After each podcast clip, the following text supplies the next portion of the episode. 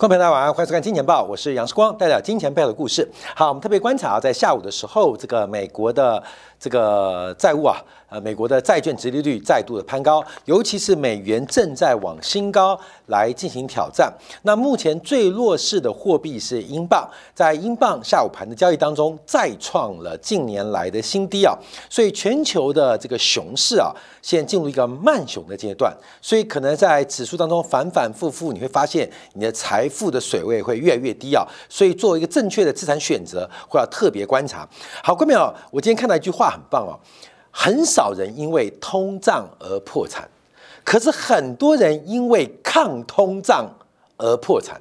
就是你面对了一个物价上涨的环境，你不作为，其实可能什么事都没有。可是就是因为你对于抗通胀有做了太多的投资决策，导致你的财富出现了极大的风险，甚至。困境的变化，所以我们要特别做一个掌握跟关注啊。所以今天我们前半段先提到的是美国昨天公布的就业数据，还有包括美国 k s h i l a 最新的房价转折即将发生。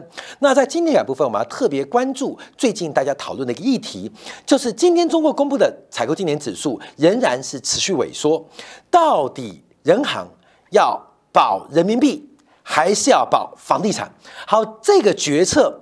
跟九零年代的日本，跟九零年代末期的俄罗斯有出现两种不同的结果，是要保人民币，还是要保房地产？这个人民币是妈妈，房地产是媳妇，两个都掉下水，你要救哪一个？这个决策只能挑一个，而这个决策一旦选下去，将会攸关未来十年。中国经济的发展，好，我们在经济感部分来讨论这一块的一个变化。好，我们先看到啊，债券利率的变呃发展啊，呃，两年期国债啊来到了新高啊，持续往三点五，刚最高又来三点五啊。那大家特别关注啊，三个月期的国库借国库券利率啊，也逼近百分之三哦，三个月期的国库券报酬率也接近百分之三。百分之三哦，这个就非常非常诱人啊！你去做美元定存，第一个是享受到美元升值、本币贬值的汇兑利益，那第二个你会享受到一个相对无风险的高报酬的效果。啊，就变成你又赚到汇差，也赚到了利差，所以三个月期的国库券正在创新高，接近百分之三，整个美国直率曲线的短端完全持平，这也是非常罕见的现象。这更代表美联储的紧缩将会超出大家的想象。好，这是第一个，看到国债市场现在利率的变化，值得大家特别做留意。好，另外一个是昨天晚上欧盟统计局公布的欧元八月份的调和消费者物价的初值啊。八月份欧元区物价年增率来到了百分之九点一，继续创下历史新高，而且比预期来的更高，来的更高。假如扣掉了食品跟能源呢，那呃核心的消费者物价指数年增率也高达百分之四点三。我们不断提醒大家，九月八号，也就下礼拜四，欧洲央行大幅加息的变化跟可能。回想两年前，全球负利率的债务。高达十八兆美元，其中有将近三分之二在欧元区。负利率代表什么意思？代表国债这些所谓的债务性商品或债权性商品，它的价格是最高。啊，利率跟这个债券价格是反向嘛？利率越高，债券价格越低；利率越低，债券价格越高。那负利率代表什么意思？代表债券价格来到了一个。啊，前所未见的高点啊，所以导致报酬率为负嘛，叫负利率债券，十八兆的这个负利率债券，两年全部套死在山顶上，这十八兆的套死啊，这个财富的转移正在斜洗，所以我们看到这个关门打狗嘛，让很多的这个游资啊，很多套利的资本啊，呃。因为受到了一个挤压效应啊，羊群效应跟资产荒的恐慌效应，大量的买进负利率的债券啊，这个十八兆美金啊，最高时候两年前，现在呢，现在剩下不到一点八兆啊，剩下不到十分之一，也就有将近九成的负利率债券。现在全部叫做溺水了啊，叫溺水了，就是我们在债券商、债券市场上叫溺水了。你的商品啊，你的资产全部溺水了，而且一套套多久？要套很久很久。好，我们看到，所以欧元的消费者物价指数基本上已经给下礼拜四欧洲央行的利率决策升息零点五，甚至升息零点七五，几乎已经是。板上钉钉的一个结果啊，那对会对于欧元或对于全球资本的一个影响性，那也正在发酵啊，正在发酵，只要大家特别做观察。好，昨天美国公布的一个数据啊，因为我们看到呃这几天啊，美联储是非常非常鹰派，对于市场的表现，不要跟央行对干，不要跟央妈对干，不要跟美联储对干。现在美联储啊是卖了一个扣啊，我们过去二十年叫做美联储卖一个 put。也就是你尽管做多，反正你有美联储当做你风险上的靠山，叫做美联储的 put 啊，美联储 put。哎，关键什么叫 put？我们再讲一次啊，这个观念很重要，因为 put 是看跌嘛，call 是看涨嘛。那我们也节目讲过啊，通常法人啊在做多的时候，他会买一点保险，就是 buy put。所以我们看到牛市的时候，这个 put call ratio put 做分子。扣做分母，put ratio 会往上走高啊。我反过来写啊，怕大家误解，重写一遍啊。put 跟扣叫 put ratio，就 put call put 比啊，啊卖权跟买权比啊，多头跟牛市的时候，put ratio 会往上走高。为什么会走高？因为机构法人或大型的资金的 owner 啊，这个呃资金经理管理人，他会买一点 put 做避险。啊，买了一百亿的部位，买了十亿部位，买了三百亿部位，会买一点 put 做避险，用少少的保险费、少少的权利金来避免市场上出现灰犀牛啊、黑天鹅的风险。那同样的时候，当市场在跌的时候，扣会增加。为什么扣会增加？因为我现在是空仓嘛。我现在可能是现金部位很高，那股市涨了怎么办？那我不就被打耳光了吗？投资人把钱交给我，是叫我进行资产管理的，不是叫我现金管理的，所以会买点扣做避险，避免市场任何的大规模反弹甚至回升，产生我资产管理看空的风险，所以叫做扣啊。这 put ratio 有时候是要反向看。那过去啊，我们加一个 FED。，FED，你真的需要去买一个 put 吗？不用啊，由美联储跟各国央行当靠山，也就是我们常讲的啊，Bernanke 啊，Bernanke 啊，鲍威尔啊，包括格林斯潘的 put 啊，就是他们只要在市场上大型的波动，他会来想办法，所以叫美联储的 put。我们要特别做掌握，从六月十五号开始到，尤其是上礼拜全球央行年会，这个是后的会议当中。摆明了，现在美联储不卖 put，美联储卖 call，你知道吗？你懂意思了吗？就是你认为任何的反弹，你不用担心，你不用害怕，不用害怕错过这个行情，因为只要全球反弹，自然有全球的央妈会把这个牛市给干掉啊，干掉。所以叫美联储的扣，所以也跟大家提醒到，这个是过去二十年不见哦。这过去二十年首次见到了，而且越来越明显。你觉得会涨吗？你觉得会有回升的机会吗？啊，各位没关系，你不用担心，有美联储这个大妈挡在前面，不可能容许市场反弹。所以过去两天在全球央行年会之后，这个美联储官员提到，就要看八月份到九月份的相关数据，包括了就业市场。包括了物价数据，由这些数据决定九月二十一号，也就是两周后、三周后，美联储的利率决策。那这公布什么数据？这个啊是之前美联储主席，也是现任美国财政部长耶伦，他最观察的一个指标，就是美国劳工部发布的职位空缺跟劳动力的流动调查报告，用职缺的角度跟失业人口的比例来。观察美国就业市场的变化。啊，那这个就是蛮重要的指标啊。那昨天公布啊，七月份的职位空缺高达一千一百二十四万个。啊，一千一百二十四万个，比六月份调整之前啊，因为昨天也顺便调整六月份数据啊，基本上基本上增加了快一百万个，嗯，吓死人啊，吓死人！美国的劳动市场的紧张程度，美国劳动市场的缺口竟然如此的大。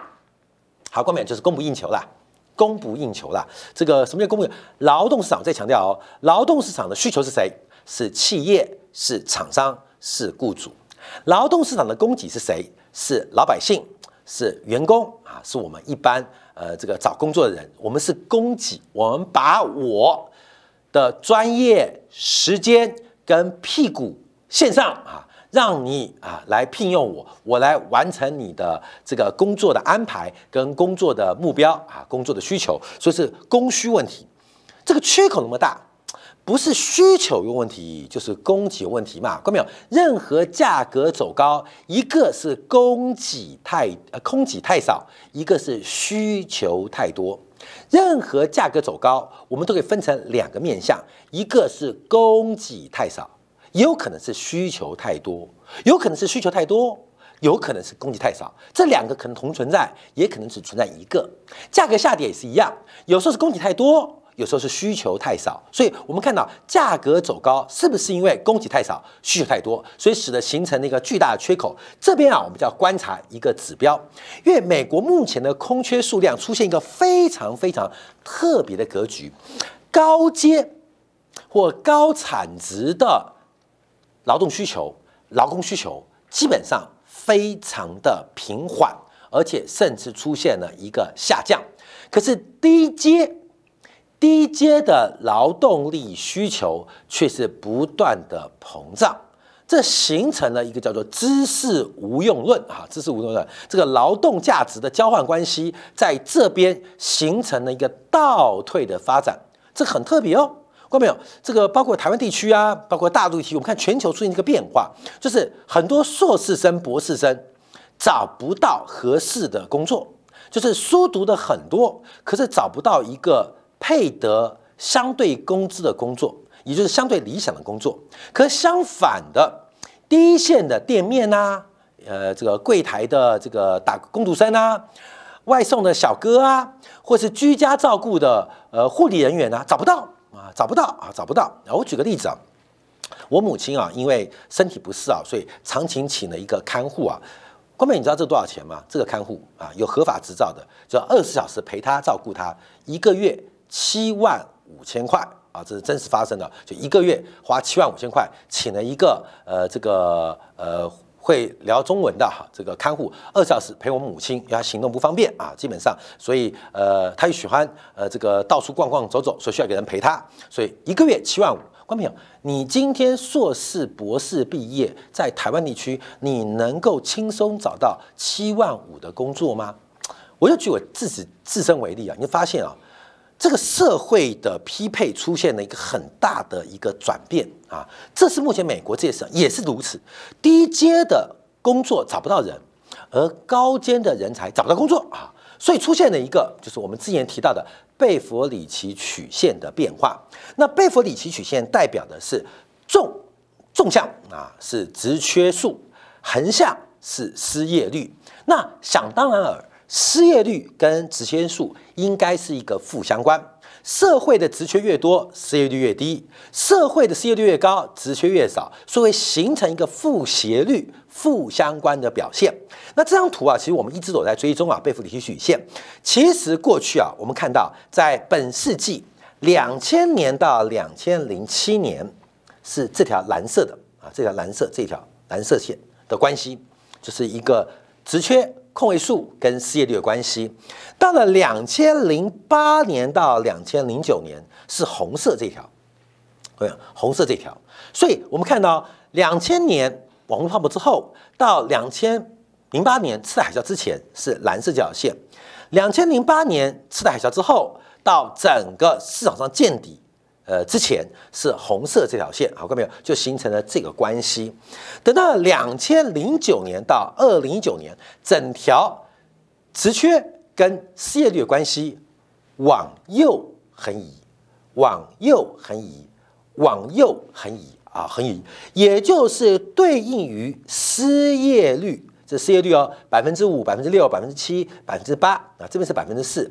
所对应于的职缺数啊，职缺率基本上出现了变化。同样的就业环境，我们用失业率做表达，它的对应的职缺数是往上往右啊，都往上横移，就是相同的失业率，可是过去十年。跟本世纪初的那十年出现了非常大的不同。那我们直接讲，有之前上过这个课啊，就是跟大家分享过，这代表叫做结构性的失业。结构性的失业就是我提到了，想找工作的人找不到理想的工作，而底端。底层低端的工作又找不到对应的人，好，这第一个啊是结构性失业的发生的原因。那为什么发生结构性失业的原因，就变成要进一步做分析。我们常提到叫做讯息差，讯息差又分成好几种。第一个是这个劳动市场的资讯不透明，所以使得想找工作或想请人的，在这个讯息不对称或不透明市场当中，很难配对得当。很多配得到，当然，在美国社会跟现在，不管是新兴工业经济体还是发达国家，不存在啊，因为现在劳动市场，呃，很多什么 BOSS 直聘啊，台湾的什么数字银行啊，都有很透明的这个媒介的一个平台。那讯息不对称，那就不是单纯找工作或找人的问题哦，而是对于整个能力跟他配得的工资产生了一个不匹配。啊，不匹配。那我们可以怎么讲呢？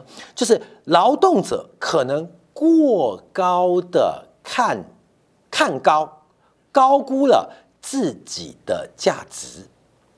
那老板们又低估了员工的薪水，啊，就形成一个不对称哦。那到底谁对谁错？看到没有？一个是老百姓高估自己啊。现在为什么高估自己？关明，你不觉得现在网络化吗？现在是变成黄色这条，呃，这是。呃，本世纪前十年，这是过去十年，这是现在变这样，变这样，变这样，变这样。那我们就分两块哦，一个是供给端高估自己的身价，哎，没有八万我不做啊，没有十五万我不做啊，高估自己的身价。那另外一个就需求端，老板。低估了啊员工的价值啊，所以请不到啊，请不到，可能形成这个变化。可是从整个贝弗里区往上发展，它是一个结构性失业嘛。我们先扣掉了匹配跟寻找的成本，因为现在科技很进步，有非常多的平台啊，可以让这个讯息得到充分交换。那唯一不能交换什么，就是你的价值跟价格的关系。你的价值跟价格关系，关没有？你注意哦，你注意哦，这个东西啊，就是我自己想的。这跟网络时代很像，就像很多人呢会骂东骂西，在网上乱留言呐，干嘛的？这个很多嘛，就是因为网络也看不到你本人，也查不到你真实姓名，反正你随便留个言就可以随便乱骂啊，可以讲东讲西，对任何都有意见。后面什么意思？在这个一个完全的资讯化的过程当中，完全信息化过程当中，完全平台化过程，当人出现了两种身份，一个是真实。在世界生活的地位，一个是一个虚拟网络世界的身份，人都有两个身份哦。你白天上班就是老板的狗，你回家回到键盘啊，在手机在电脑面前，你就把老板骂成狗啊，根本就两个世界啊，这两个世界，而这两个世界就会导致整个的价值跟价格出现错字。这是我们最新的观察，因为现在大家不能解读为什么贝弗利曲曲线一路往上走，同样的失业率，可是它对比的职缺越来越高，这个关系怎么被破坏呢？是不是结构性失业问题？因为过去我们对于结构式失业的定义是在于大部分的员工他没有这个技能。满足社会市场对你的需求啊，这是最传统的解读。可是我们更多的解读是，很多人很多人基本上现在高估自己的身价。那为什么呢？三万块谁做啊？我去搞个加密货币，我一天就赚三万块，哥们，你懂吗？啊，三万块。有一次啊，这个应酬啊，有一次应酬，我碰到几个大哥。他们会带便当啊，带便当啊，带便当，带便当意思就是带一些女伴啊。那个女伴，呃，不是契约关系，而是呃生意关系，一次性消费的那种女伴啊，女伴。我就问他，问他，哎，那你是做什么的？你有没有男朋友啊？啊，有有，男朋友做什么？我男朋友很厉害，炒美股的啊，真的那么厉害？那你干嘛还来当便当呢？你男朋友做什么的？我男朋友很会做加密货币啊，那你干嘛还做便当呢？啊，你男朋友干嘛？我男朋友是去柬埔寨打工的，然后很多这种事情哦。郭美，你知道什么意思吗？现在这个社会的价格、劳动价值跟劳动的所应该报酬出现错乱，而这错乱，我们从这个社会的运行就发现方方面面。方方面面，我们以核能发电为例，这明明是一群博士该决定的事情，却有一堆死老百姓决定。这个到底要如何这个去碳中和？如何碳中和？这是博士们讨论问题，结果被政客胡闹做决定。好，各位朋友，这都显示了劳动价值跟劳动价格在供给端出现问题。所以形成这个过程，那美联储怎么办？它就要改善这个错价，改善这个错价。这个错价什么意思？就是让很多的市场的劳动价格或叫工资啊，跟它的劳动价值。能够匹配啊，这是目前没那供给端低估就不管了，因为永远资本家都是坏人呐。好，这是我们做观察的。好，那我们再看一下，所以从劳动市场的职缺数，基本上也给九月底的美联储加息啊带来一个非常底气的支持。我们再看美国的房价，那就是刚刚是因，那中间会有个过程是果。六月份，美国六月份啊，这个标普 K 虚了的房价指数，这个年增率啊，房美国房价哦。年增率是百分之十八，一年的涨幅百分之十八，你说高不高？很高。可观不要忘记哦，六月份美国的房价涨幅跟去年同期相比是涨了百分之十八。那五月份呢？五月份跟去年五月份相比是涨了百分之二十啊，十九点八九。那四月份呢？四月份跟去年四月比是涨了百分之二十一啊。观众你们觉得怪怪，这数据怪怪的，你怪怪的。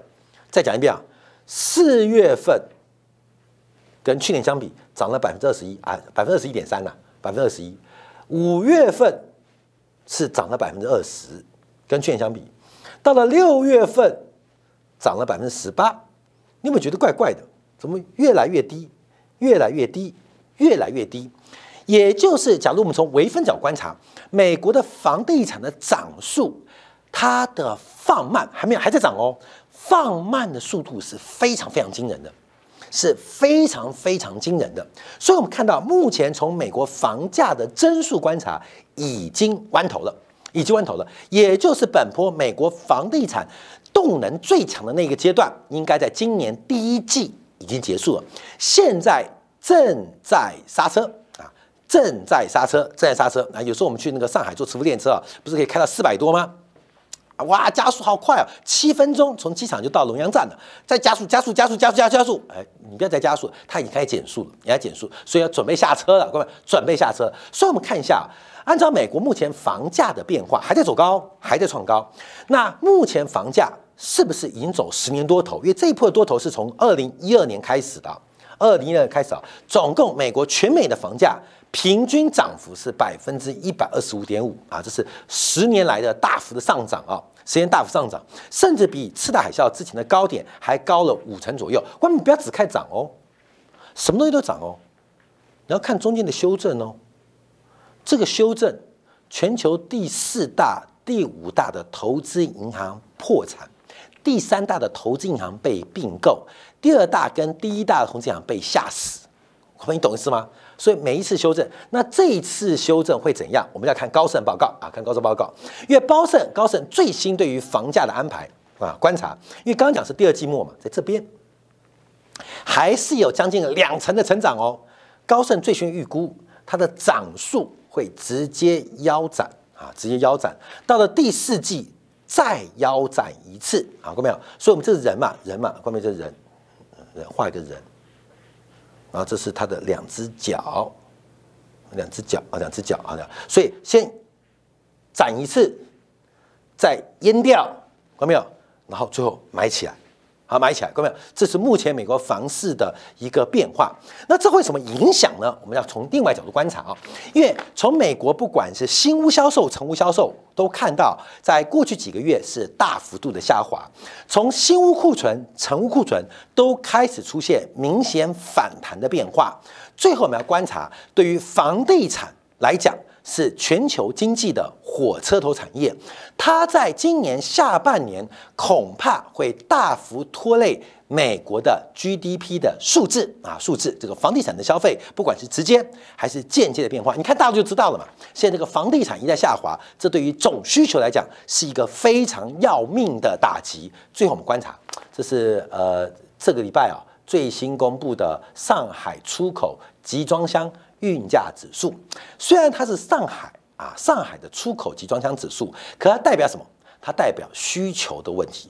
今天下午啊，这个中飞航，台湾一家非常知名而且治理非常好的这个货运参展公司中飞航，公布了法说啊，呃，法说跟财报。那对于下半年的景气是悲观到看不到底啊，悲观到看不到底。